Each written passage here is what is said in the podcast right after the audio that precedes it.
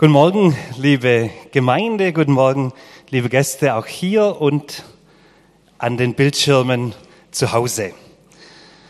Ich würde gerne nochmal, bevor ich in das Thema der Seligpreisungen einsteige, wir haben ja gerade in der Gemeinde ein frisches Thema begonnen mit der Bergpredigt und letzte Woche hatten wir eine hervorragende Predigt über die Geschichte der Auslegung der Bergpredigt.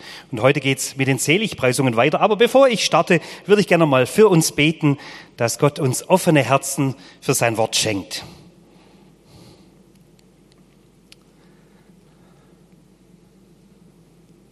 Jesus, wir kommen mit leeren Händen zu dir und sind empfangsbereit.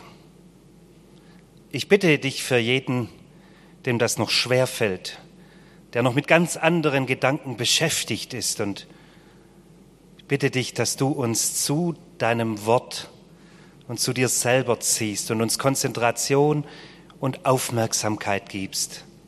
Und ich bitte dich, dass wir dein Wort mit Glauben verbinden, dass es wirksam wird in unserem Leben.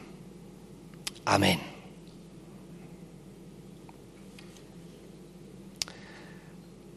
Könnt ihr noch die Folien einspielen? Die Theresa Kardel hat ein wunderschönes, hat wunderschöne Illustrationen zu der Bergpredigt gemacht. Und hier jetzt zu den Seligpreisungen.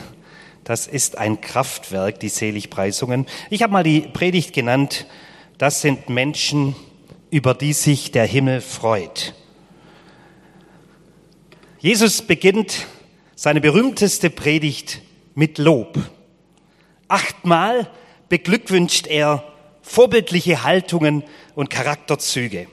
Einige Inhalte dieser prägnanten Sätze haben schon damals die Vorstellung der Zuhörer auf den Kopf gestellt. Vermutlich sind auch für uns manche der acht Prioritäten, die wir als Grundlagenwerte für die Jesus-Nachfolge verstehen können, nicht ganz einfach anzunehmen, geschweige denn mit ihnen zu leben. Warum? Weil unser Umfeld ganz andere Aussagen und Werte als beglückend einstuft. Bei uns im westlichen Kulturkreis würde man vermutlich sagen, glücklich sind die Reichen. Glücklich sind die Selbstbewussten und Stolzen. Glücklich sind die Gerissenen. Glücklich sind die Fröhlichen und glücklich sind die Starken. Wen hat nun Jesus in der Bergpredigt beglückwünscht? Ich lese aus der neuen evangelistischen Übersetzung Matthäus 5, Vers 1 bis 12. Als Jesus die vielen Menschen sah, stieg er auf den Berg dort und setzte sich. Da versammelten sich seine Jünger um ihn und er begann sie zu lehren. Er sagte, wie glücklich sind die, die ihre Armut vor Gott begreifen. Sie gehören dem Himmelreich an. Wie glücklich sind die, die Leid über Sünde tragen, denn Gott wird sie trösten. Wie glücklich sind die Sanftmütigen, denn sie werden die Erde besitzen. Wie glücklich sind die, die nach Gerechtigkeit hungern und dürsten. Gott macht sie satt. Wie glücklich sind die Barmherzigen, ihnen wird Gott seine Zuwendung schenken. Wie glücklich sind die, die ein reines Herz haben. Sie werden Gott sehen. Wie glücklich sind die, von denen Frieden ausgeht. Sie werden Kinder Gottes genannt. Wie glücklich sind die, die man verfolgt, weil sie Gottes Willen tun, denn sie gehören dem Himmelreich an.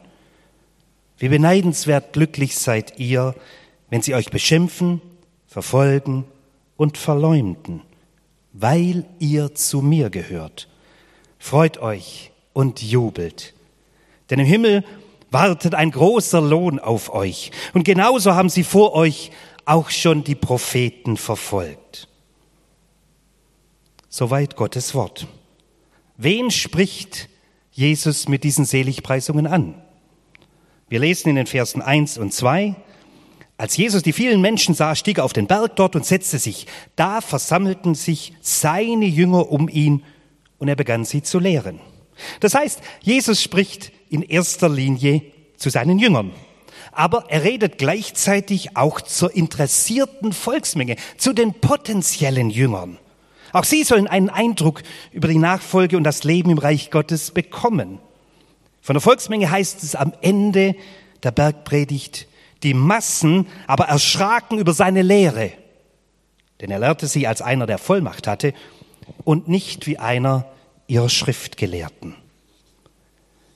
Ich habe mal fünf Wegweiser am Anfang zum Verständnis der Berg der Seligpreisungen zusammengestellt, um so mal eine erste Richtung in die Seligpreisungen hineinzubekommen. Ich glaube, dass sie Haltungen und Charakterzüge eines ganz normalen Nachfolgers Jesu beschreiben.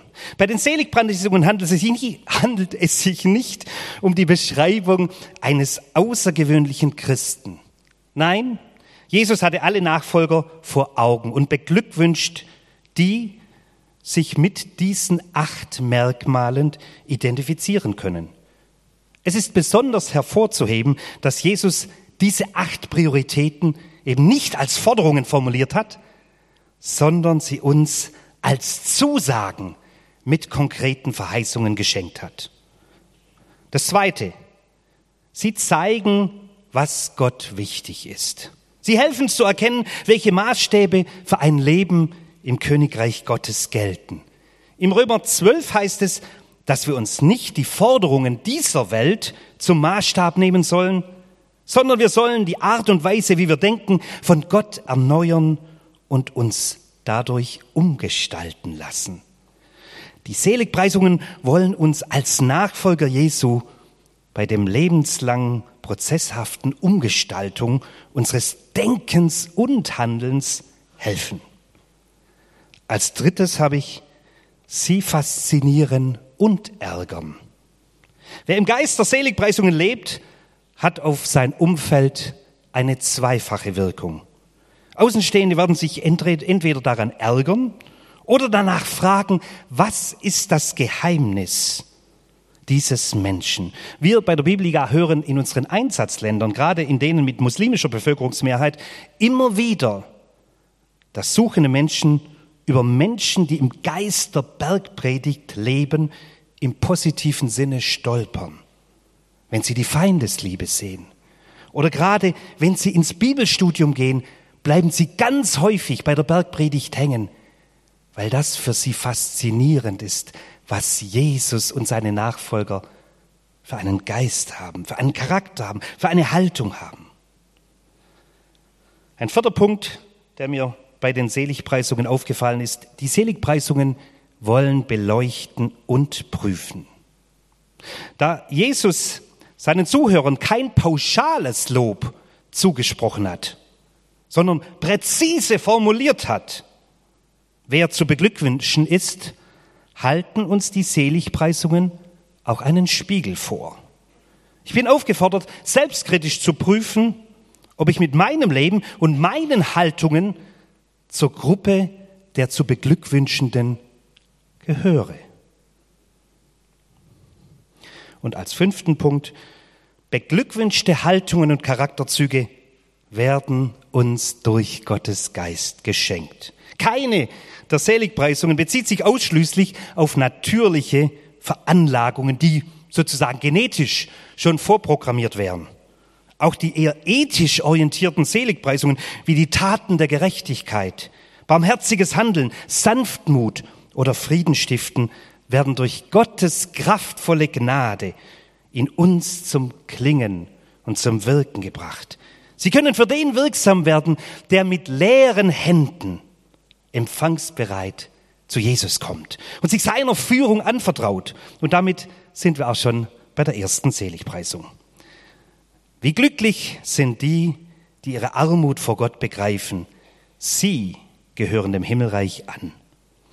Für Arme gibt es im Griechischen zwei Wörter. Das eine Ptochos, das Wort, das hier Jesus verwendet, beschreibt Bettelarmut als die unterste Stufe der materiellen Not. Jesus spricht aber nicht von materieller Armut, sondern hier von geistlicher Armut. Zu beglückwünschen sind also die, die geistlich bettelarm sind und das auch erkennen.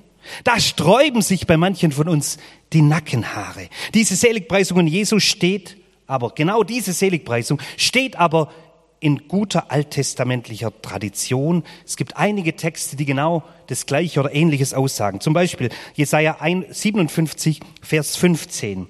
Dort heißt es, so spricht der Hohe und Erhabene, der in Ewigkeit wohnt, der, dessen Name der Heilige ist.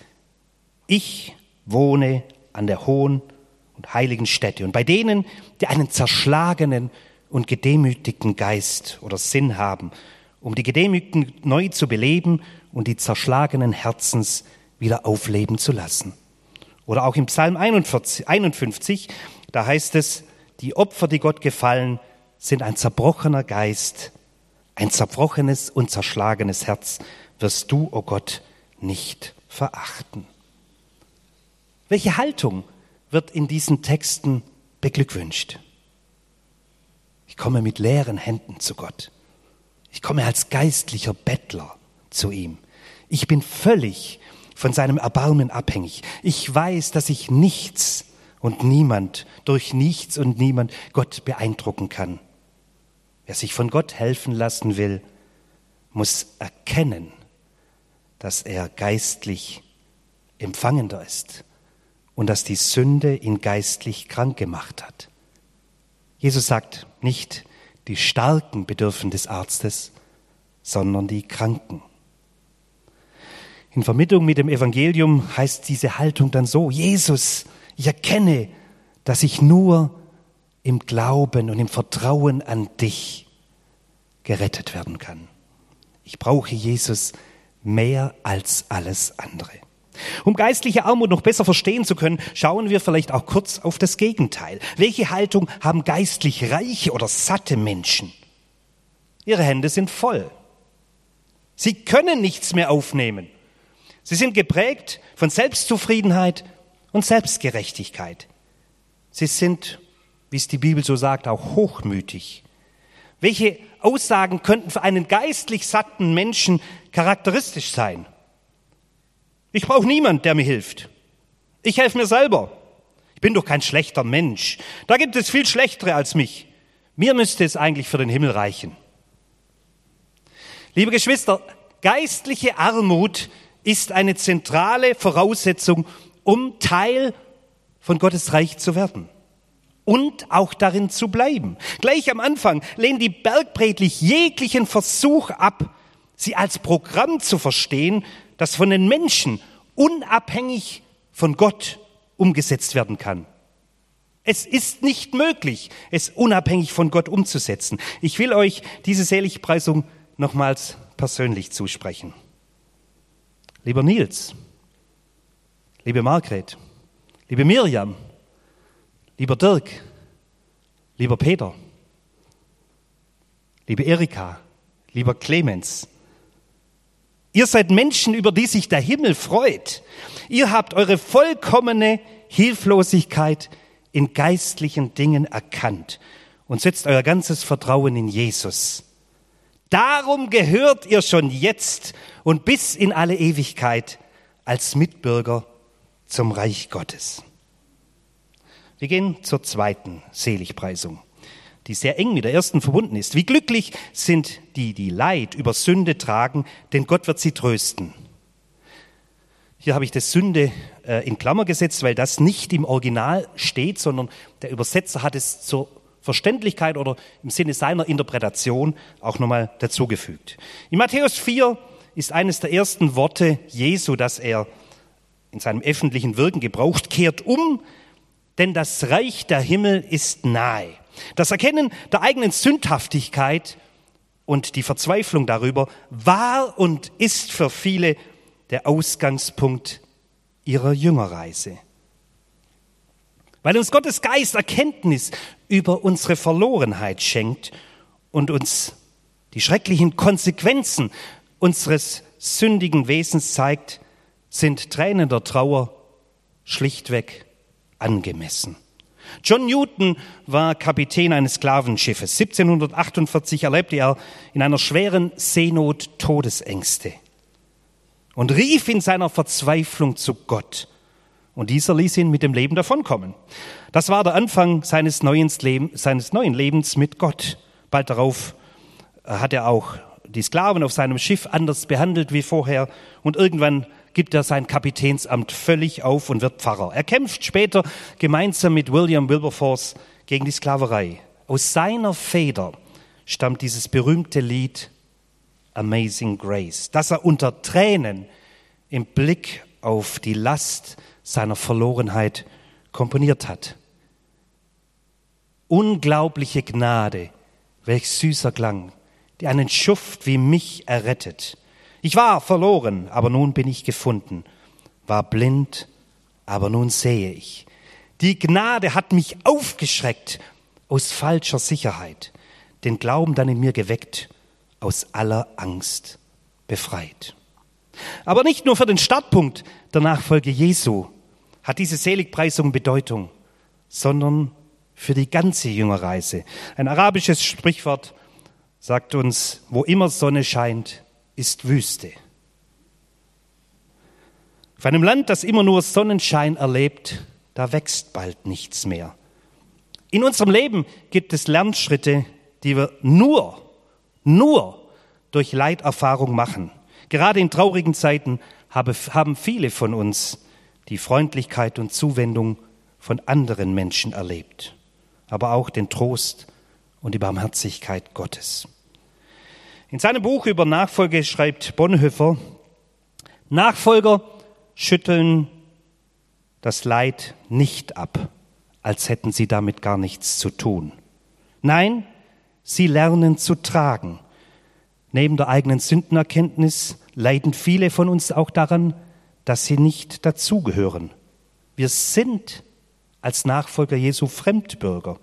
Vielleicht habt ihr auch schon bei manchem Fest oder bei Gesprächen mit Kollegen euch wirklich fremd gefühlt oder auch das Leiden über die Ungerechtigkeit und Sündhaftigkeit dieser Welt hat euch belastet. Bonhoeffer hat bei dem Wort tragen herausgearbeitet, dass wir uns trotz unserer Fremdheit nicht in eigenwilliger Weltverachtung allen Menschen entziehen sollen, sondern das tragen, was uns um Jesu willen auferlegt worden ist. In der Begegnung mit Menschen, weil sie keiner, keiner wirklich besser versteht als die Gemeinde Jesu und weil sie keiner mehr liebt als die Jünger Jesu. Nichtsdestotrotz können wir für diese Haltung in unserem Umfeld nicht immer Applaus erwarten. Aber lasst uns eins niemals vergessen. Als leidtragende Jünger stehen wir immer in der Gemeinschaft des Gekreuzigten und als Fremdlinge in der Kraft dessen, der, das, der der Welt so fremd war, dass sie ihn sogar kreuzigte. Wir kommen zur dritten Seligpreisung. Wie glücklich sind die Sanftmütigen, denn sie werden die Erde besitzen. Was ist Sanftmut? Das griechische Wort Preis Sigma, das hier in unserem Vers mit Sanftmut übersetzt wurde, kann in einer möglichen Wortbedeutung als domestiziertes Tier bezeichnet werden. Ein gutes Beispiel dafür ist das Wildpferd, das zum Hauspferd gemacht wurde. Als Hauspferd wird es ausgebildet, auf die Signale des Reiters zu reagieren und sich seiner Kontrolle unterzuordnen. Bei Sanftmut kann man von gezügelter Stärke sprechen. Ein Sanftmütiger legt seine Rechte und seine Zukunft in die Hände Gottes. Und er handelt auch gegenüber seinen Mitmenschen als ein von Gott geführter. Die Ausleger der alten Kirche sprachen davon, dass ein Sanftmütiger nicht rachbegierig sein kann. Der Gegensatz zum Sanftmut ist Zorn. Sanftmut ist die richtige Reaktion eines Jüngers auf das Handeln gegen ihn. Wo sehen wir bei Jesus den sanftmütigen Charakter? Mir fiel sofort seine Gefangennahme am Ölberg ein. Petrus schlug dem Diener des hohen Priesters das Ohr ab und Jesus heilt es wieder. Gerade hatte ihn Judas verraten und Jesus hätte allen Grund gehabt, enttäuscht und zornig zu sein. aber in gezügelter Stärke hilft er seinen Feinden. Die Herrschenden unserer Welt sagen vermutlich, naja, lass diesen Utopisten den Himmel. Jesus entgegnet dieser Vorstellung, nein, genau diesen von Gott geführten und scheinbar ohnmächtigen, ihnen gehört die Erde, da die, die unsere Erde jetzt besitzen, nicht ihren Besitz halten können. Das mussten auch die feststellen, die in unserem Land vor 100 Jahren, vor knapp 100 Jahren ein tausendjähriges Reich ausgerufen haben. Und schon nach zwölf Jahren ging das zu Ende. Mir gefällt dieses Wort, das unser damaliger Bundespräsident Gustav Heinemann geprägt hat. Die Herren dieser Welt gehen. Unser Herr kommt und mit ihm kommen auch die Sanftmütigen. Die dritte Seligpreisung nochmals in einer Übertragung. Beglückwünschen kann man die, die alle ihre Rechte und Anliegen in die Hände Gottes gelegt haben und dadurch mild, freundlich und bescheiden mit ihren Mitmenschen umgehen. Ihnen verheißt Jesus dass sie die Erde besitzen werden, während all jene, die die Welt jetzt mit Gewalt und Unrecht besitzen, sie garantiert verlieren werden. Und wir kommen zur vierten Seligpreisung. Das sind die Menschen, über die sich der Himmel freut, die nach Gerechtigkeit hungern und dürsten. Gott macht sie satt. Ich erkläre nachher gleich, was das da ist. Es bleibt noch ein bisschen spannend. Bonhoeffer schreibt im Zusammenhang mit diesem Zuspruch Jesu an seine Nachfolger, nach Vergebung aller Sünden und völligen Erneuerung tragen sie, also die Jünger, Verlangen nach dem Neuwerden der Erde und vollkommene Gerechtigkeit Gottes. Bei Gerechtigkeit denken wir in unserem Kulturkreis ja meistens gleich an Rechtsprechung und Justiz. Dabei meint der hebräische Begriff ZDK etwas viel umfassenderes, nämlich das fair geregelte gemeinschaftliche Verhalten unter uns Menschen und Bündnistreue in Bezug auf die Beziehung zu Gott. Bei der CDK-Gerechtigkeit soll etwas, was in Unordnung geraten ist, wiederhergestellt werden. Dabei steht immer, immer im Vordergrund, dass es der Gemeinschaft dient. Im guten Sinne der CDK-Gerechtigkeit beglückwünscht Jesus Menschen, die suchtkranke Mitmenschen begleiten und ihnen helfen, aus ihrer Abhängigkeit herauszukommen. In diesem Sinne beglückwünscht Jesus Menschen, die einsame, kranke und Gefangene besuchen. Jesus beglückwünscht Menschen, die gegen alle Ausprägung des Menschenhandels kämpfen. Jesus beglückwünscht Menschen, die wertschätzende Beziehungen zwischen unterschiedlichen Kulturen und Rassen pflegen und jeglicher Versuchung widerstehen, rassistisch zu denken oder zu handeln. Diese ZDK-Opferbox ist auch ein gutes Symbol für gerechtes Handeln zugunsten von Menschen, die benachteiligt oder gehandicapt sind. Sie wird heute noch im Judentum gebraucht. Es ist deren Opferbüchse und da steht eben in Hebräisch ZDK drauf. Sie schafft einen Ausgleich zwischen den Armen und Reichen und hilft somit, das in Unordnung geratene wiederherzustellen. Die zu Jesus gehören und eine neue Kreatur in Christus geworden sind, bekommen wachsenden Hunger nach Gerechtigkeit, weil der Geist Gottes ihnen dafür einen Blick schenken will. Gottes Geist führt uns gerne in die Not dieser Welt. Und nochmals die vierte Seligpreisung mit einer alternativen Formulierung. Das sind die Menschen, über die sich der Himmel freut, die danach verlangen, mit Gott im Reinen zu sein und sich nach dem Neuwerden der Erde und vollkommener Gerechtigkeit sehnen. Ihnen verheißt Jesus, dass er ihren Hunger stillt. Wir kommen zur fünften Seligpreisung. Wie glücklich sind die Barmherzigen, ihnen wird Gott seine Zuwendung schenken. Eine der großen Eigenschaften Gottes, von der wir leben, ist seine Barmherzigkeit. Schon in der Tora wird Gott als der barmherzige Gott vorgestellt und beschrieben und gelobt. Zum Beispiel Mose bei der zweiten Übergabe, nachdem die ersten äh, Tafeln, nachdem er sie zerschmettert hat, äh, bei der zweiten Übergabe der zehn Gebote auf dem Berg Sinai, da ruft er aus, Herr, Herr, Gott, barmherzig und gnädig und geduldig, von großer Gnade und Treue. Jeder einzelne Mensch ist von der Barmherzigkeit Gottes abhängig.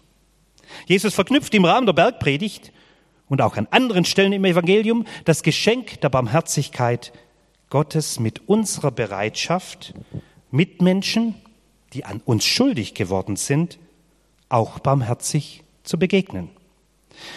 In Matthäus Kapitel 6 beendet er die Vaterunser Lehreinheit mit den mutmachenden und gleichzeitig warnenden Worten, wenn ihr den Menschen ihre Verfehlungen vergebt, so wird euch euer himmlischer Vater auch vergeben.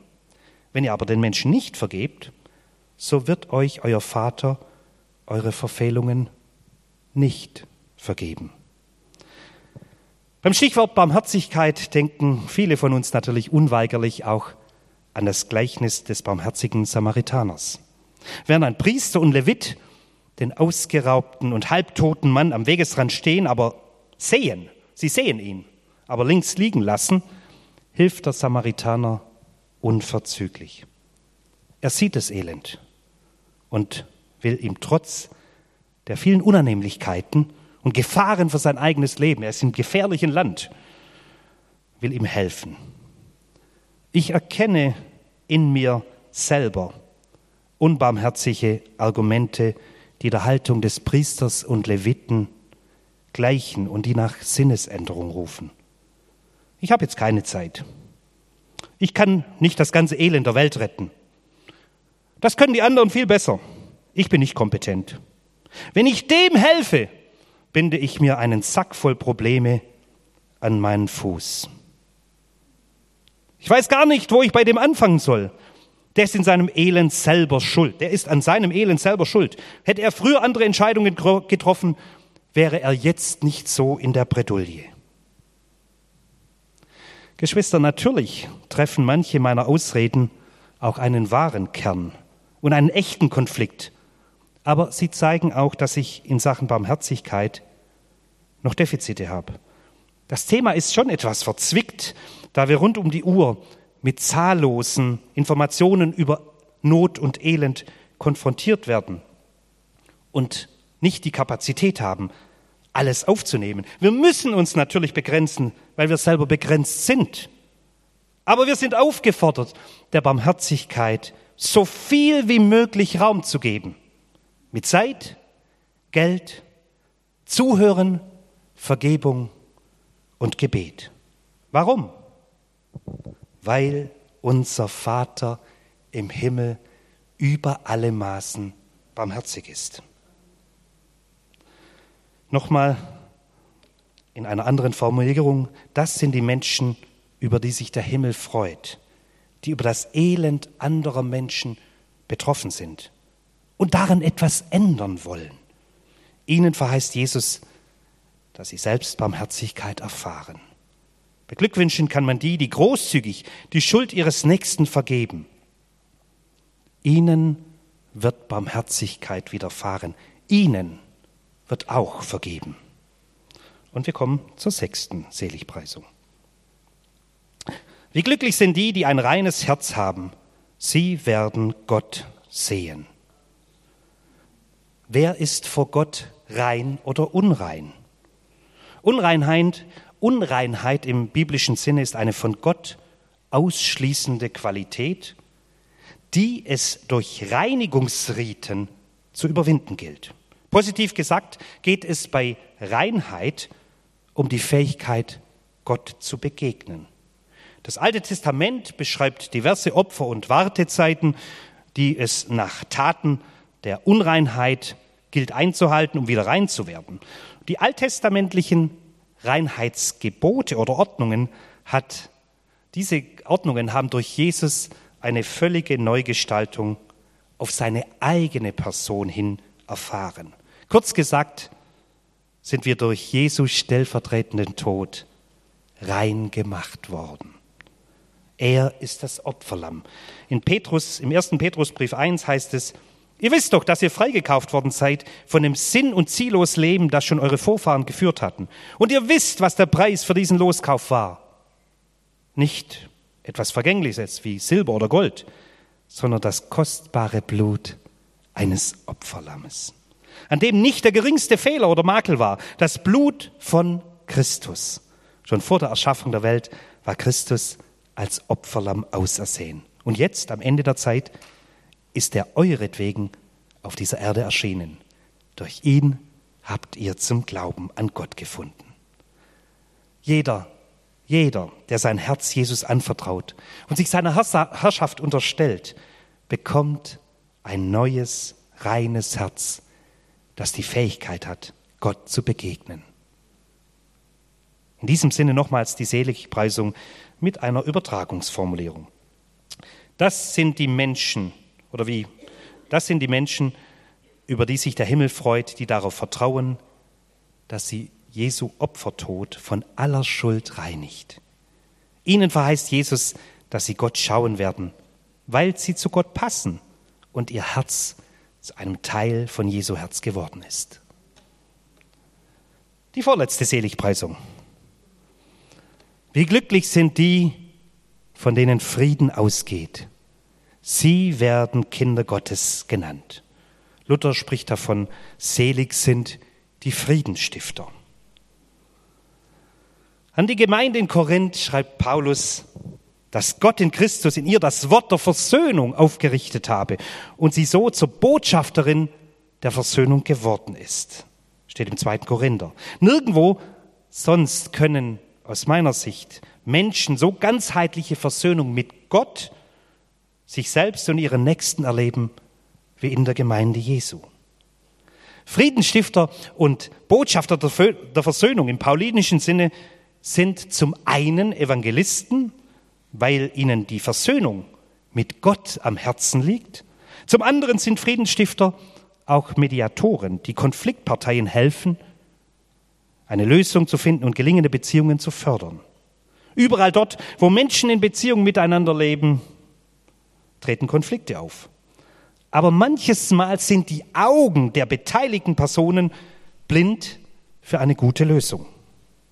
Dann braucht es Mediatoren oder Ratgeber oder Streitschlichter. Bei Eugene Peterson, dem Herausgeber der englischen Bibelübertragung The Message, hört sich der übersetzte Vers so an. Ich sage es gleich in Deutsch. Ihr seid zu beglückwünschen, wenn ihr anderen zeigt, wie man kooperiert, anstatt zu Wettstreiten oder gegeneinander zu kämpfen. Thomas Jussen erzählte mir die Tage, dass er sich über diesen Vers in der Message-Übertragung am Morgen mit einem Kollegen, mit einem christlichen Kollegen unterhalten hat und ausgetauscht hat. Später ist er dann mit demselben Kollegen bei einem Projekt inhaltlich mit konträren Vorstellungen aneinander geraten und hat als Chef etwas kurz angebunden seine Entscheidung durchgedrückt. Wenige Minuten nach dem Telefonat erwischt ihn diese Seligpreisung wieder. Er ruft den Kollegen nochmals im Homeoffice an. Zurzeit sind ja alle in unterschiedlichen äh, Büros und spricht ihm mit ihm darüber, wie ihm diese Seligpreisung selber gerade ein Spiegel vorgehalten hat und sagt dem Kollegen, dass er im vorigen Gespräch nicht kooperativ mit ihm umgegangen ist. Sie sprechen sich darüber aus und finden eine einvernehmliche Lösung. Wunderbar. Glücklich zu preisen sind auch die, die dem Frieden, oder hier jetzt nochmal auf das bezogen, die dem Frieden mit kooperativen Lösungen auch in ihren Unternehmen Raum geben. Ich denke bei dieser Seligpreisung aber auch an politische, gesellschaftliche Führer wie Nelson Mandela, den ihr hier im Bild seht, die als Friedensstifter ihren Mitmenschen, ihrem Volk gedient haben. Und würde sagen, glücklich zu preisen sind die, die als Streitschlichter und Nachfolger Jesu in gesellschaftlichen Problemen helfen, unversöhnliche Positionen zusammenzuführen oder zumindest einander nahe zu bringen. Glücklich zu preisen sind auch geistliche Leiter, die uns helfen, in einem versöhnlichen und vergebenden Geist zu leben. Friedensstifter werden auch in unseren Gemeinden benötigt, weil die Einheit, die Jesus gestiftet hat, immer unter Beschuss steht. Und wir kommen zur letzten Seligpreisung. Wie glücklich sind die, die man verfolgt, weil sie Gottes Willen tun, denn sie gehören dem Himmelreich an.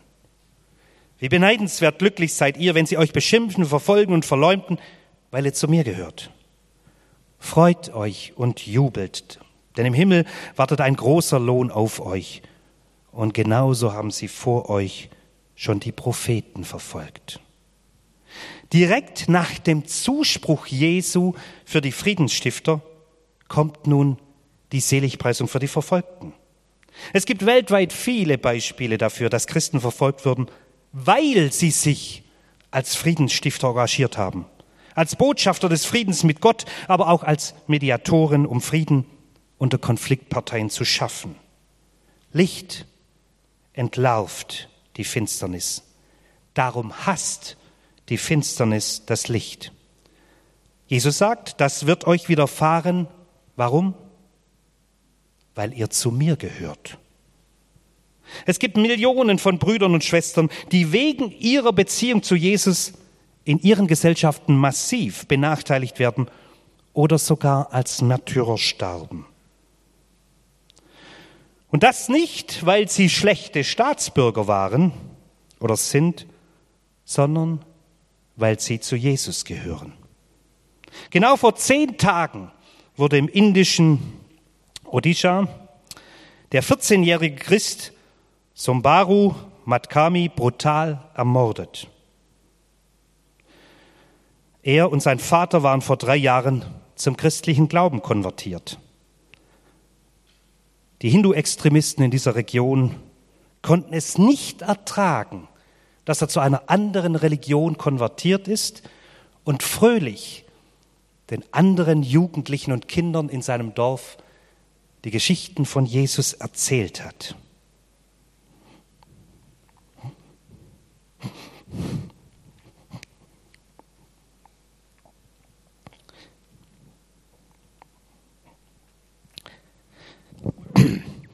Gemeinsam mit dem Vater und den Gemeinden in Indien tragen wir Leid über diesen Mord. Aber wir halten auch daran fest, dass Bruder Sombaru in der neuen Welt Gottes voller Freude als treuer, leidensbereiter Zeuge empfangen wurde.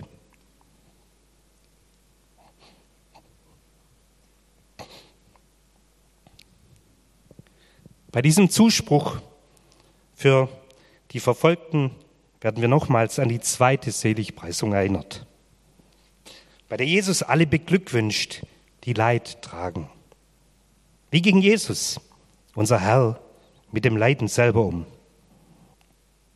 Wir lesen darüber in Hebräer 12, Vers 2 bis 4.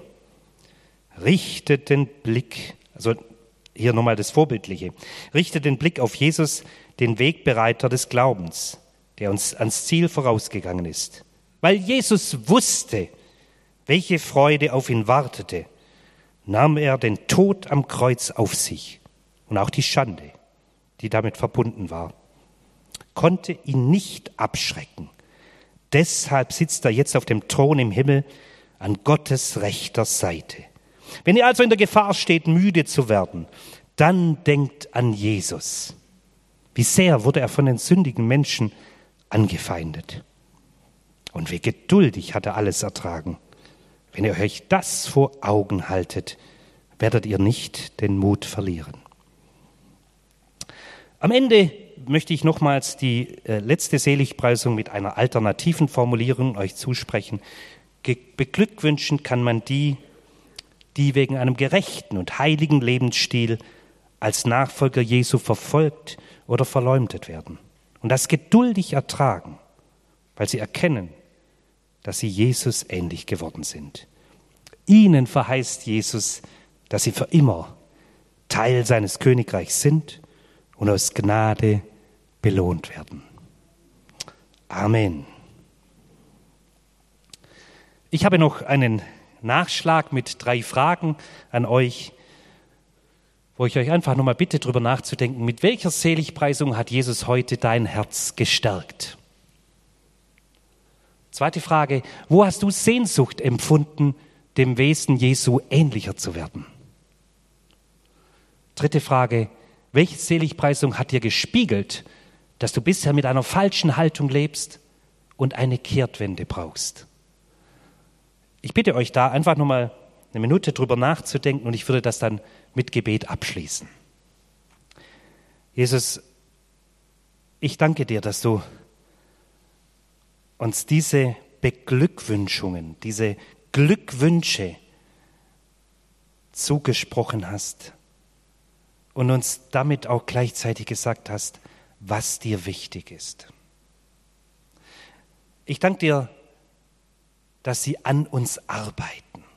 Ich danke dir, dass du durch deinen Geist jetzt an uns arbeitest und dass sie uns zu dir ziehen.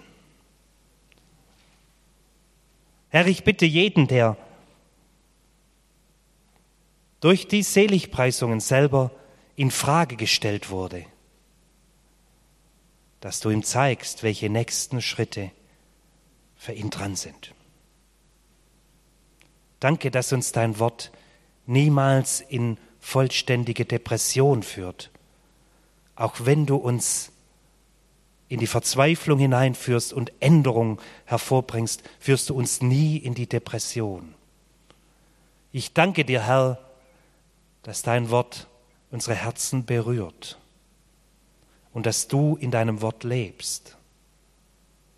Bitte dich für die, die gestärkt worden sind, dass sie weiter mit diesen Haltungen und diesen Charakterzügen mutig leben und täglich von dir Gnade um Gnade empfangen. Du bist unser Herr und dein Reich soll zunehmen, dein Reich soll kommen und dein Wille geschehen. Amen.